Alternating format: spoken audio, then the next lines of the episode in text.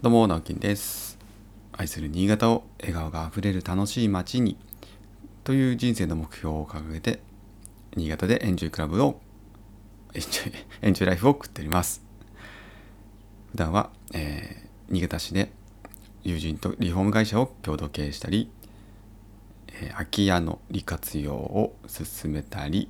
また、えー個人個人でですね、えー個人ででいうか、えー自宅用に築220年の古民家を、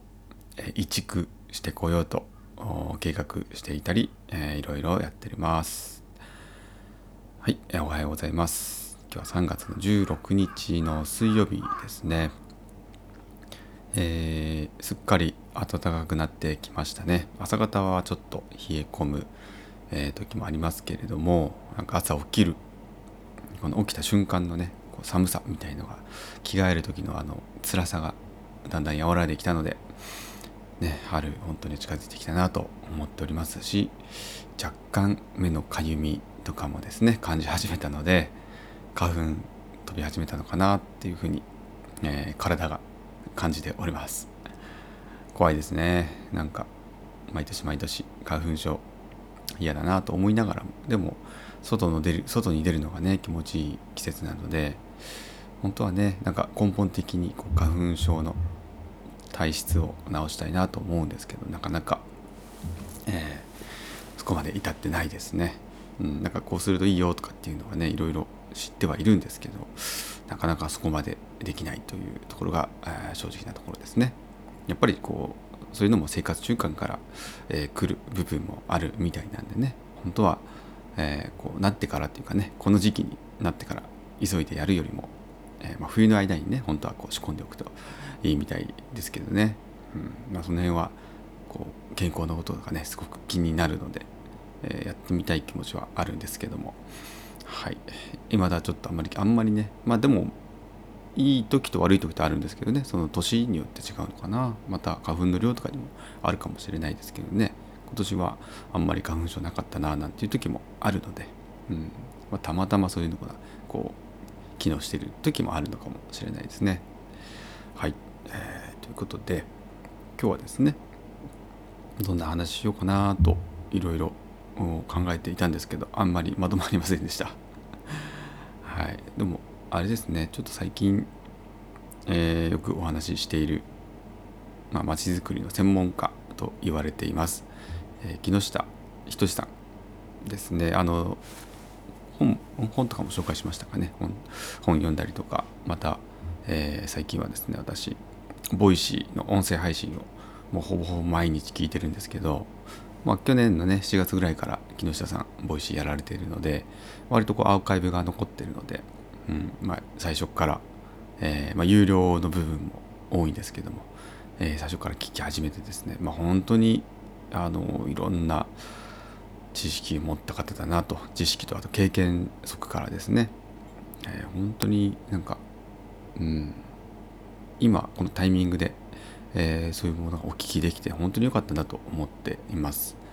はい、であのそうだな。何を話そうかな。なんかですねうん面白いなと思うのがですねこの多分今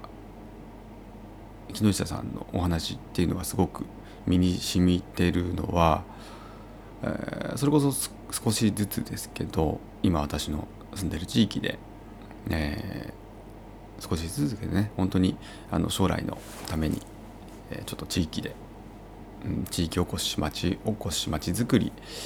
やってこうよっていう、まあ、機運が高まり始めた。本当にちっちゃいところからですけどね。なんかそんな時期とちょうど重なったりですね、まあ、私もなんか地域の産業とか、うんまあ、大きくくくるとね町づくりみたいなことになるんですけども。そういうところにこうちょっと着手しようとしている興味がすごくある。タイミングでやっぱりそういう木下さんの Voicy に、ね、出会うとか。だってあの言ったらですね木下さんのことチェックしてれば、まあ、去年のね4月ぐらいから Voicy やってるってことは、まあ、知ってもいいじゃないですか。どっかで知ったかもしれない知ってたかもしれないです。でもなんか聞かなかったっていうのはいやその時ってってそんなにそのことに興味なかったりするんですよね。ただあのこっちの聞く側のタイミングが、えー、そのアウトチャンネルがなんかアウトみたいな感じで急に最近こう聞き始めるんですよね。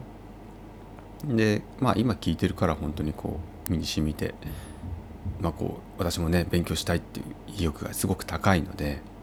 うん、多分すんなり入ってくるんでしょうけどじゃあこれがねその当時7月去年の4月ぐらいにから聞き始めたらどうだったかっていうのはまたわからないですよね。その時はその時に今ほどねこう例えば古民家とか街づくりとかなんか空き家とかっていうところに今ほど興味は多分なかったんですよね。だから本当にあの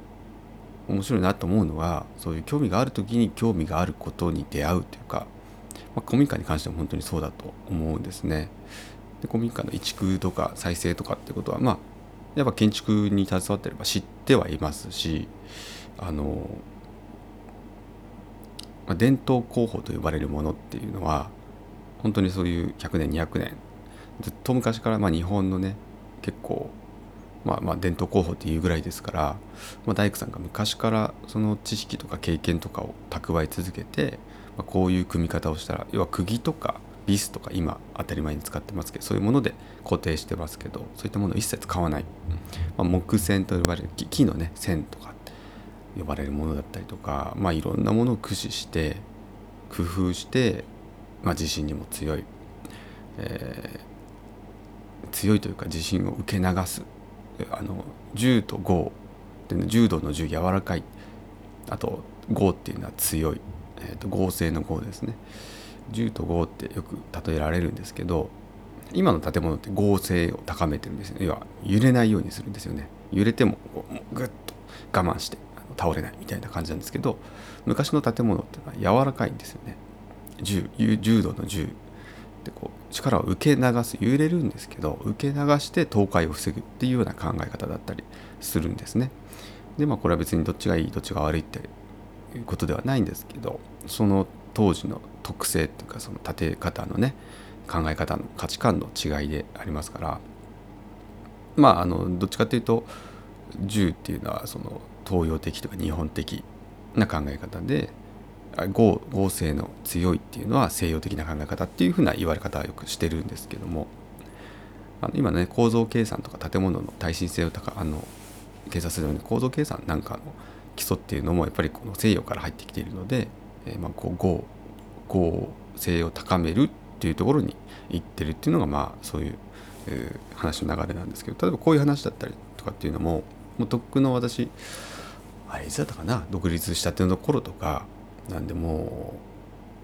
うなんでな10年近くなるとか前には知ってたんですよね。その頃に買ってた本とかも実はあるんですよ。今本棚を見るとあこういうの買ってたなって。でもまあその時も読んでますけど、まあ、やりたいなぐらいでそんなにこう身に染みて知識として入ってなかったりするんですよね。でそういうものがここ最近ですねここ1ヶ月2ヶ月で、まあ、古民家っていう本当に古民家っていうところに出会って活用されてない今住まわれてない古民家っていうところに出会ったりとかでそういうのもやっぱ空き家の活動を経てですねこの去年一昨年と経てきて私が得てきた知識とか経験とかっていうところも含めて今なんとなくもう今出会うべくして出会ったというか、まあ、改めて、うん、こう古民家っていうところに向かい合った時にこれは自分自宅でやるべきなんじゃないかと、うん、興味がやっぱりある自分がそこに立ち向かっていくべきあのハードルとしてちゃんとこう壁と壁としてですね 立ちはだかってるというか、うん、なんかそのレベルに達したんだなほんのちょっとずつですけどね。で多分その当時ってあの本気じゃなかったんですよね。うん、なんかただただ興味はあったんですけどそれを本気でやろうとしてなかったですしまあ縁がなかったっていうのもありますけど今回はそういうふうに面白いように、えー、トントン拍子でね話が来たりとか、えー、まあ、それは自分で動いたからっていうところもあるんですけど、うん、でもやっぱりそうやって自分の今興味があること、えー、これからやっていきたいと思うことに対して動きをこうアクションなんか起こすとうん、やっぱりそれに付随した情報っていうのは集まってくるもんだなと思いましたしだからあのいや逆にねこれ裏返すとこういうふうな音声配信とかだったりあとブログを書いてるとかうんなんでしょう。あとノートってねあの文章をこう残せるようなサービスありますよね。ポータルサイトみたいなものですね。でこういったものって結構まあ日々やられてる方多いと思います。私もこれ音声配信ね毎日毎朝やってますけどなかなか再生数伸びなかったりするじゃないですか。正直私のこの放送も そんなに聞かれてないですね。多分10聞かれて 10, 10人とかそんぐらいです今って。でもアーカイブとして残るので、まあ、いつかね、えー、また多くの方に聞いてもらえて何か役に立ったら嬉しいなと思ってますし、まあ、私の場合はあのこれ話したかもしれないですけど子供たちがね今私私の子供たちがもうちょっと大きくなって10年とか20年とか経った時に大人になった時に、えー、これが残っていてちょっと父ちゃんね父ちゃんが若い時って何してたんだろうって なんか気になった時に聞いてもらったりしてまあ一応ねその、えー、偉そうに話をしてますけど人生の先輩として何かアドバイスができたらいいなと。なんかその当時の自分で話すって結構大事だと思っていてじゃあ10年後20年後の私が当時を振り返って話すと結局いろんな経験をしてその10年20年蓄積がある中でまた話をしてしまうのでちょっと今私がこの今今この瞬間話をする話と違ってくると思うんですよ。うん、しない話もしたりとかあこの時間違ってたなとか あの絶対あると思うんですけどでも今この2020年現22年現在で自分自身が思ってこうやって行動していることっていうのは今しか多分体験できてない話せないことってあるんですよね。残せないこと。だそういう意味でこの音声配信っていう。でまた文字とはちょっと違う結構体温を感じられるような、えー、この声っていうところでなおあの残してるっていうのはちょっとそういった意味があるんですね。そんな中でも、まあ、子供以外でもね何かヒントに聞いてくれる方の何かヒントとかうん救いになれば一番嬉しいですし、まあ、ならなかったとしてもあの、まあ、日記みたいな形でね残せればいいなと思って、えー、お話をしています。まあ、単純にあと話すのは結構好きだなっていうものとアウトプットの練習とかっていうことにもつな、えー、がってますしこの辺はまたねちょっと改めてお話ししたいなと思うんですけれどもうん、でもあのなんか無駄なことってないよなってって思いますし聞く側とか見る側読む側が、え、のタイミングでねどのタイミングで読まれるかとか聞かれるかって本当に分かんないんですよね。それっていうのは実は発信している側とこう受信受信する側のタイミングがずれることって往々にしてあると思いますし、まあ、こんなねあのもう総発信時代ですから皆さんいろんなね発信されてますからなかなかねあのこうそこのマッチングっていうのも難しいと思います。あとなんかね大きなそうだな影響力があったりする方の方がどうしても声が大きかったり届きやすかったりするのでもうそれはもう仕方ないと思いますけども。まあぼちぼちやっていくしかないかなって今思ってますね。はい。ということでちょっと今日はどんなテーマで設定したらいいかわからないんですけどうん、まあ結論あれですね。最後にこう結論言いたくないな。言いたくないけど でも言いましょう、うん、やっぱり興味があることっていうのは、うん、うん、やっているとその時に必要な情報だったり人だったり、えー、ことものに、まあ、出会うっていうことですね。だからあのちょっとずつでも少しずつでもアクションしていくっていうことがとても大事だなと思います。はい。ということで、えー、あ今日の夜はそういえば、えー、珍しいんですけどちょっと知り合いのね、えー、業者の仲仲がいい数学メンバーの方がですね